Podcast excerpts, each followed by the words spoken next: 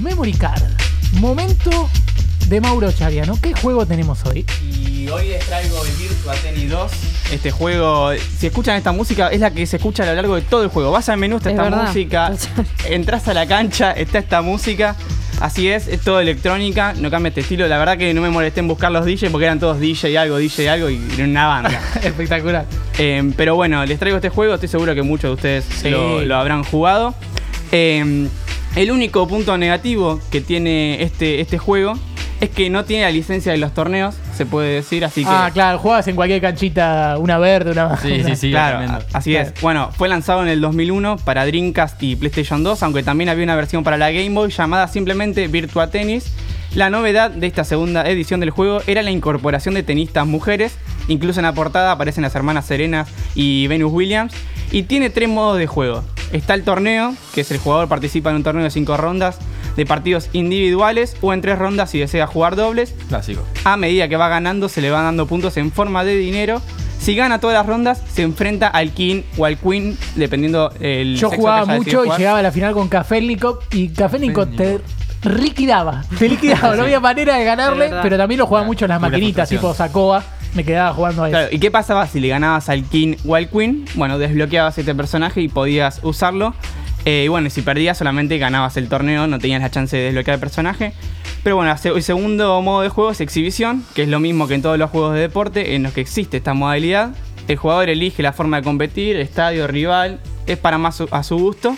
Y está el modo World Tour, que es el que más Es tiempo genial, podés, eh, sí. claro, pasar. El más largo de todos y el más divertido, para mí por lo menos. Creas tu jugador, el objetivo es llegar a ser el mejor o la mejor tenista del mundo. Al principio se puede modificar el físico, nombre, vestimenta y un par de cosas más. Pero bueno, luego hay que elegir nacionalidad también y desde el menú de este modo se puede acceder a casa, que era donde ves el estado de tu personaje, lo podés poner a descansar si querés. Está calendario, que bueno, ves los compromisos. La tienda, que va mejorando a medida que vamos avanzando en el juego. Y finalmente el modo entrenamiento, que era excelente, se podía derribar bolos, darle a la diana. Lo mejor es. Había lo un mejor modo tipo, tipo feria, no sé si se acuerdan. Eh, también podías romper máquinas, tanques, discos, etcétera, varias cosas más. Estaba muy entretenido. Lindo. Nunca vi un juego en el que vayan tanto al piso los jugadores de tenis. Viste que en el piso, en la realidad va Monfils, nada más se tira al Claro. piso. Dustin Brown, si alguno lo conoce, el, el tipo de rasta. Pero acá nada más e- era como que todos se tirábamos ya, se tiraban todos. Pero bueno, un juego épico y ya lo tengo con la palanquita eh, esa de los jueguitos de Sacoa quedándome ganando tickets. Qué lindo. Habían 16 Hermoso. jugadores y jugadoras, 8 y 8. Por el lado masculino, Patrick Rafter, Tim Henman, eh. Magnus Norman, Yevne Kalevnikov, que es el que dijo Agus, Cedric Piolín, Tommy Haas, eh, Thomas Ekvist y nuestro compatriota Carlos Moyá. Todos jugadores de la década de, de los 90 que tuvieron Claro, su sí, momento, viejo, viejo. su momento ahí. Y me acuerdo cuando decían piolín, chusa. Eso quería decir que iba a sacar, te metían ese, ese ritmito.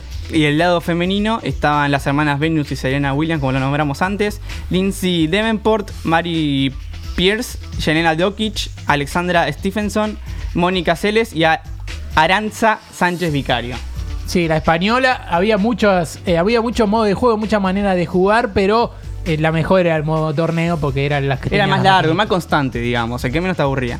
Bueno, si sos fanático del tenis, la competencia directa de este juego es el Top Spin. Pero bueno, yo no era, la verdad no era muy de los juegos de tenis, pero tengo que admitir que me encantaba el de la Wii, no sé si se acuerdan, que creaba también tu personaje sí, y jugabas.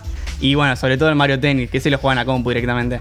Bueno, el Top Spin era un poquito, un poquito más profesional en ese sentido, pero el Virtua Tennis tiene sus cosas y vale la pena recordarlo.